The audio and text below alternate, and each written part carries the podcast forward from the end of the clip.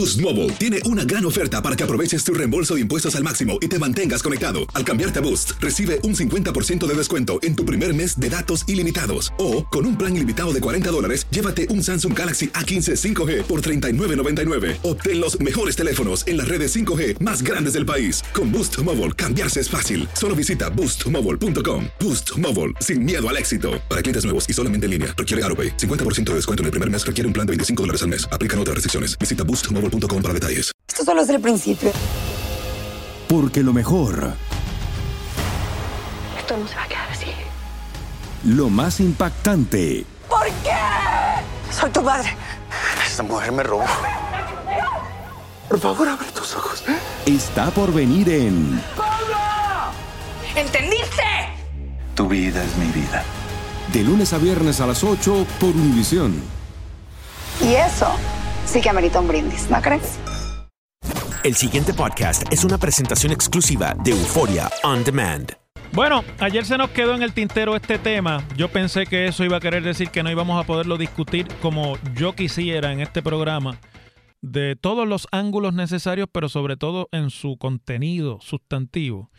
La aprobación en la Cámara de Representantes el día eh, del martes por la noche del proyecto de la reforma educativa. Pero, pues obviamente el proyecto va a ser considerado para votación por el Senado de Puerto Rico el lunes próximo y por lo tanto eso nos extiende el periodo de discusión. Hoy han salido varias informaciones en la prensa que me hacen a mí no solamente discutir el problema, sino ponerlo como primer punto en la agenda de este programa. Lo primero que vamos a discutir es lo último que ha salido. Esta, ta- esta mañana, cerca del mediodía, se anuncia o se discute que la, el Frente Amplio en Defensa de la Educación Pública, que es un nombre para decir la Federación de Maestros, la Asociación de Directores, la eh, Educamos, todas estas organizaciones que son eh, de agrupación de algunos sectores de los empleados del Departamento de Educación y otros de los maestros, que obviamente se oponen a que se toque nada. De hecho, yo he oído decir a esta gente que lo que hay que hacer es quedarse con la ley actual y implementar la ley actual que tiene 30 años prácticamente.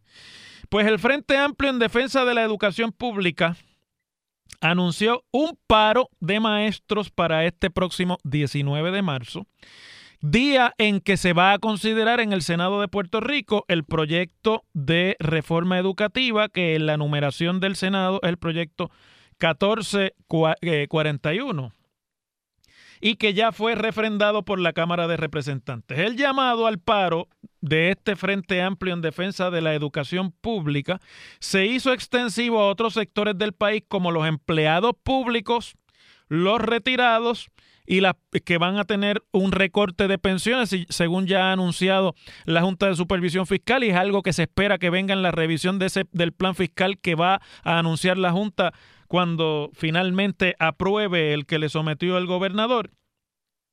Y también pues están incluyendo en toda la, la convocatoria a los grupos que tienen oposición a algunas de las propuestas que ha hecho el gobernador en el transcurso de este año. Entiéndase, por ejemplo, los empleados de la Autoridad de Energía Eléctrica que tienen sobre eh, sí la propuesta de venta y privatización de la Autoridad de Energía Eléctrica. Es decir, que este no es un frente amplio solamente por la educación pública, este es un frente amplio en oposición a las propuestas de privatización y de inclusión del sector empresarial y privado en muchas de la provisión de servicios de lo que hasta ahora y a lo largo de toda la historia reciente de los últimos 50 o 60 años en Puerto Rico se había provisto desde el gobierno. Será a las 10 de la mañana la manifestación que están convocando los maestros como resultado del paro para el lunes eh, y será frente al Parque Luis Muñoz Marín, que es lo que antes se llamaba el Parque Central, desde donde van a salir en eh, marcha, me imagino yo, hasta el Capitolio de Puerto Rico. Lo que eso quiere decir es que el lunes eh, el Expreso las Américas va a estar complicado, porque por ahí me imagino que transcurrirá la manifestación eh, o por algunas de las más importantes arterias de la zona metropolitana.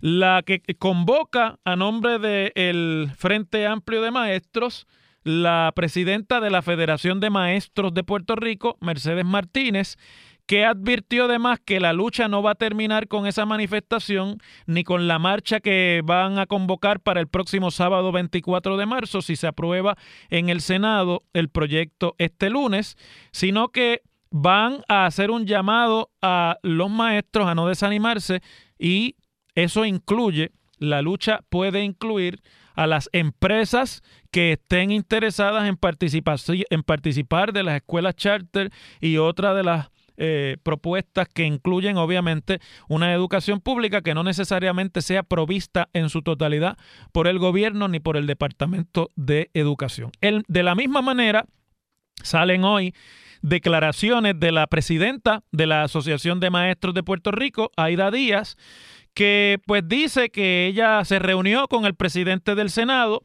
que el presidente del Senado le dijo y le aseguró que no va a apoyar ningún proyecto que elimine derechos a los maestros. Fíjense que eso es una platitud, eso es lo que llaman una generalidad.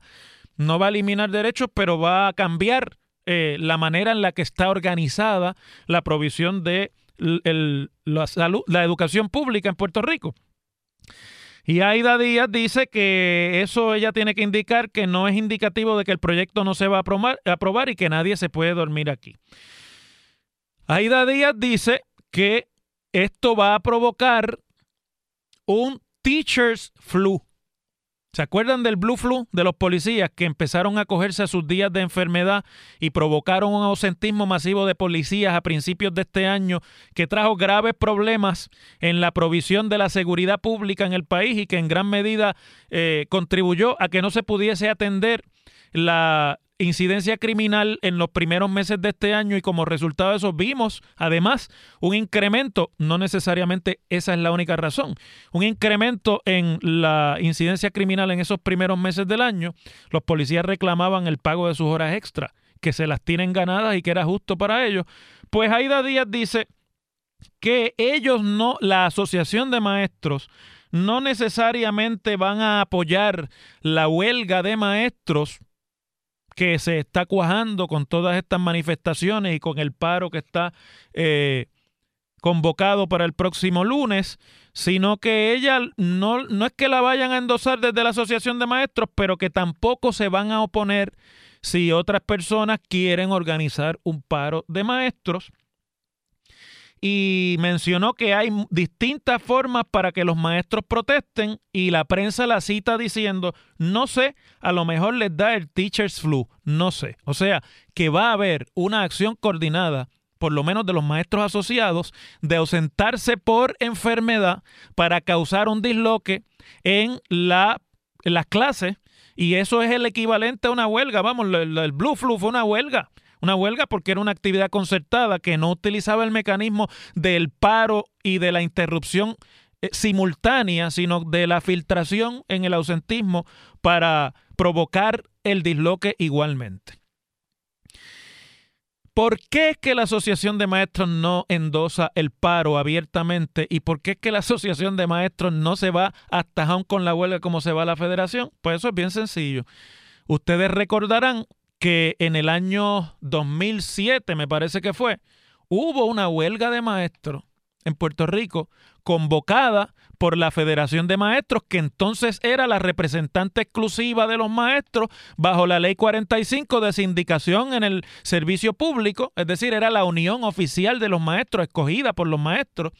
Y en aquel momento como la huelga no está permitida por la ley 45 a los empleados públicos del gobierno central, que les reconoce derechos de organización colectiva, pero no de huelga, a los empleados del gobierno central, en aquel momento el secretario de Educación, que era el doctor Rafael Aragunde, fue ante la Comisión eh, de eh, Servicio Público, ¿cómo que se llama la, la Comisión de Relaciones en el Servicio Público, que es la que tiene ante sí como foro administrativo todas las acciones bajo Ley 45, y pidió la desertificación de la Federación de Maestros como unión de los maestros, es decir, como sindicato o representante exclusivo, y la Comisión de Relaciones del Trabajo en el Servicio Público desertificó a la Federación de Maestros, impidiéndole permanentemente poder representar a los maestros en negociaciones de convenio colectivo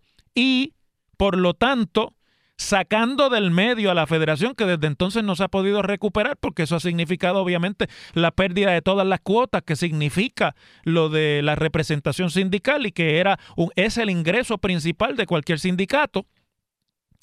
Y, la, y de esa acción de Rafael Aragunde, en tiempos del gobierno de Aníbal Acevedo Vila, se benefició directamente la Asociación de Maestros que no le ganaba una elección a la federación nunca.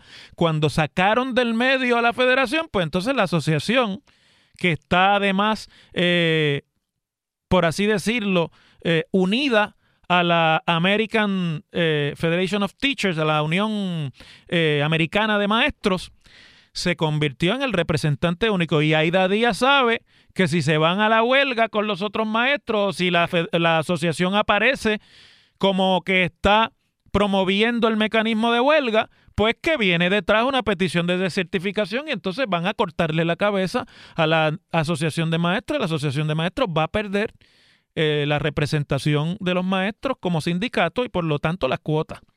Vamos, de eso que se trata. Y esa es la realidad de por qué no da el frente a la asociación, pero no le quede la duda a nadie de que si la presidenta de la asociación de maestros le insinúa a la prensa que los maestros se van a empezar a enfermar y le va a dar el teacher flu, eso es lo mismo que una incitación a la huelga, porque las ausencias concertadas son huelga, se quieran o no, son acciones de huelga, esa es la realidad.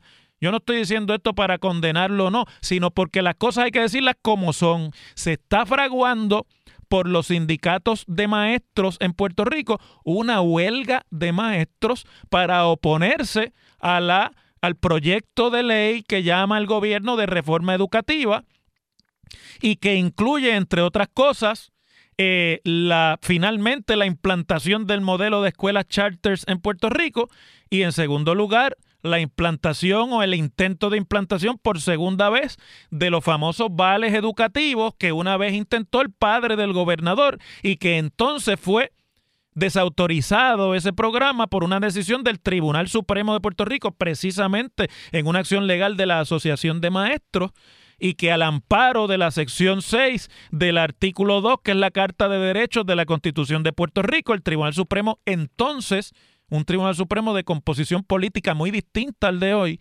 encontró como que era inconstitucional y se acabó en ese momento lo de la propuesta de los vales educativos. En medio de todo esto, los senadores eh, del PNP y el presidente de la Comisión de Educación del Senado dice que ellos tienen los votos para aprobar el proyecto, que ya él lo discutió con el caucus. El presidente del Senado dice que no va a aprobar ningún proyecto que tenga, que, que, le quite derechos a los maestros, pero no dice que no lo va a aprobar. O sea que esto huele a que está aprobado ya en el Senado. Y lo que estamos viendo aquí es un intento de los sindicatos de maestros de hacer un esfuerzo final de presión a ver si detienen legislativamente el proyecto. Como saben que tienen las de perder en el plano legislativo, pues entonces están organizándose en el plano político, que es otra cosa distinta en la problematización del sistema educativo para con eso provocarle un problema político al gobierno, porque si usted tiene las clases paralizadas, tiene las escuelas paralizadas y a los maestros en huelga,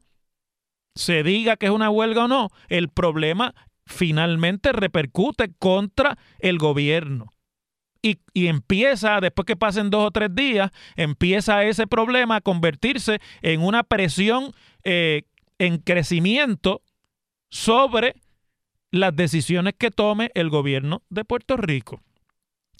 Eso no pasó necesariamente cuando ocurrió la huelga de la universidad hace un año casi atrás, porque en aquel momento el, al gobierno no le representaba un problema general tener la Universidad de Puerto Rico cerrado, porque hay universidades privadas que atienden una cantidad enorme de estudiantes universitarios y a los cuales se pueden trasladar los estudiantes universitarios de la UPI. Y además porque en realidad no es de la misma magnitud una huelga en el sistema universitario que en el sistema público de enseñanza.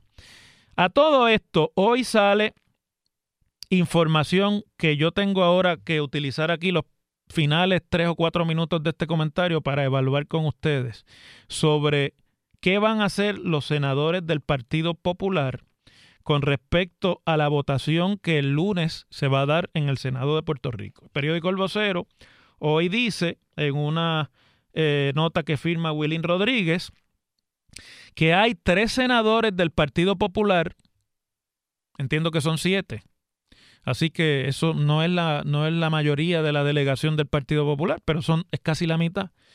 Tres senadores del Partido Popular que están considerando votar a favor del proyecto de reforma educativa.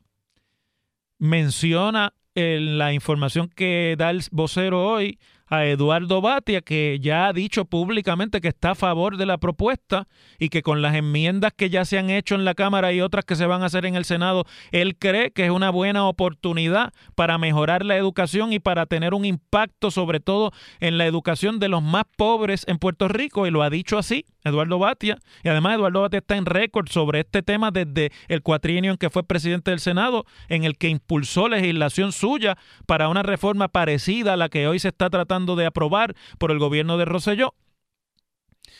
Y pues yo creo que en términos de la postura del portavoz del Partido Popular, Eduardo Batia, pues usted no puede eh, concluir otra cosa, que Eduardo Batia va a votar a favor, haciendo buena lo que ha sido consistentemente su postura sobre esto y porque he escuchado a Eduardo discutir esto públicamente y lo, lo noto plenamente convencido de que esto es lo que tiene que empezar a suceder con el sistema educativo de Puerto Rico y que eso es lo mejor para la educación pública puertorriqueña. Pero se menciona también al senador Aníbal José Torres, que es uno de los senadores más influyentes del Partido Popular y que ha estado muy activo en la palestra pública denunciando el asunto de los chats de la Comisión Estatal de Elecciones y otros eh, montajes de corrupción en el gobierno actual.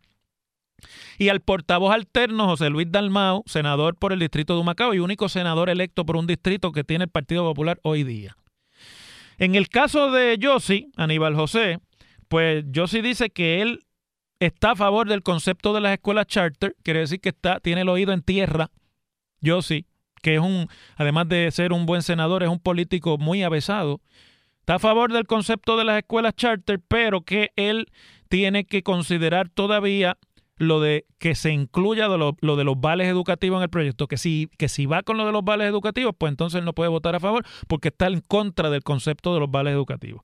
Y el senador José Luis Dalmau tiene condiciones menos onerosas, pero dice, no, no son tan menos onerosas nada, dice que él está a favor de las escuelas charter, pero si se puede garantizar que todas las escuelas charter que se organicen van a estar corridas por instituciones puertorriqueñas. Y eso es un imposible. Así que desde mi punto de vista, José Luis está diciendo, estoy a favor de la charter, pero voy a votar en contra.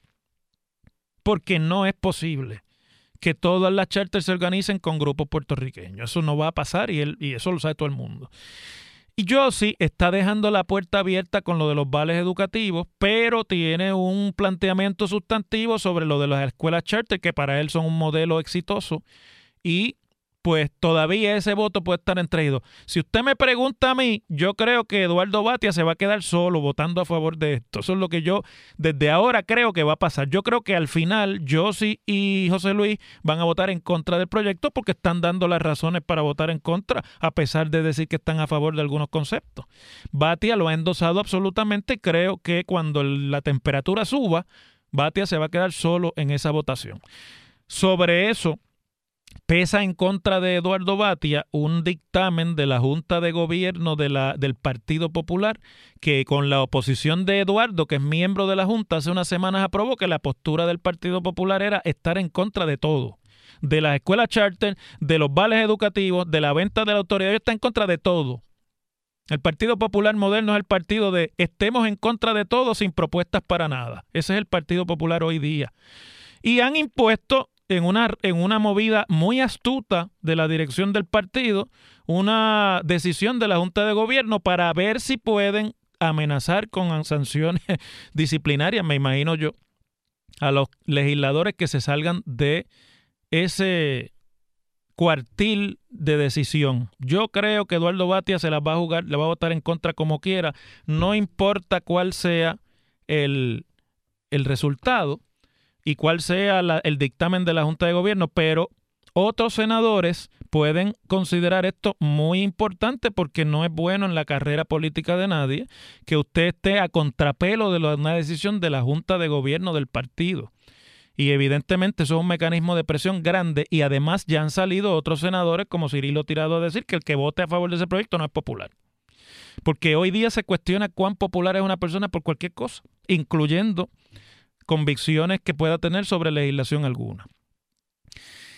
Me parece que el cuarto se le está llenando de agua al gobierno, que la presión política de aquí al lunes va a ser inmensa y se van a montar escaramuzas de todo tipo sobre esto y que el debate en el Senado va a estar interesante. Se va a parecer a debates que tuvo la mayoría anterior, en el cuatrienio anterior, llenan las gradas y aquello, sobre todo con el asunto del retiro y que costaron mucho políticamente al Partido Popular como mayoría legislativa.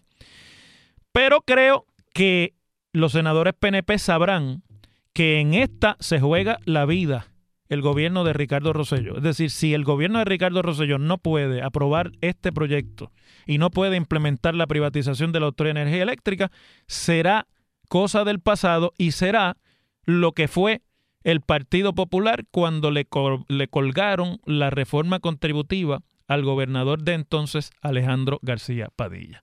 Las cosas como son. En WKAQ se abre el aula del profesor Ángel Rosa. Conoce de primera mano cómo se bate el cobre en la política. Las cosas como son. Profesor Ángel Rosa en WKAQ.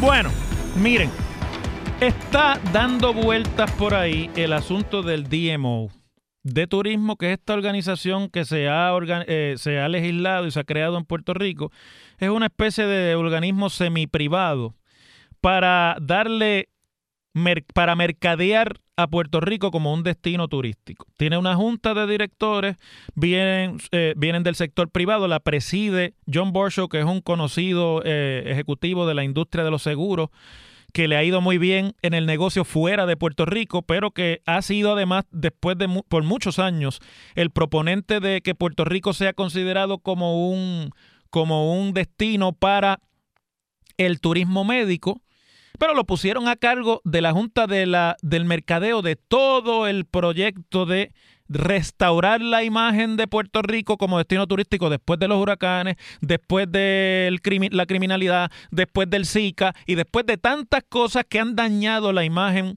de Puerto Rico como destino turístico en el mundo en el año 2016 y 2017. Puerto Rico tiene que caminar un, un trecho largo. Y para eso ha habido y está habiendo una controversia muy grande sobre el DMO, sobre las recomendaciones del DMO y sobre además el plan de reorganización de la compañía de turismo y su impacto sobre la industria del turismo y hotelera en Puerto Rico que hoy no tengo tiempo para entrar, pero que voy a hacer la asignación de preparar con todos los argumentos y les voy a hacer aquí en los próximos días un análisis bien detallado de cómo yo veo y qué es lo que realmente hay detrás del plan de reorganización y de toda esta nueva parafernalia de eh, mercadeo y de, y de estrategias para promover a Puerto Rico turísticamente. Pero hoy me voy a ceñir única y exclusivamente al nombramiento del director ejecutivo del DMO, que se llama Brad Dean, un norteamericano casado con una puertorriqueña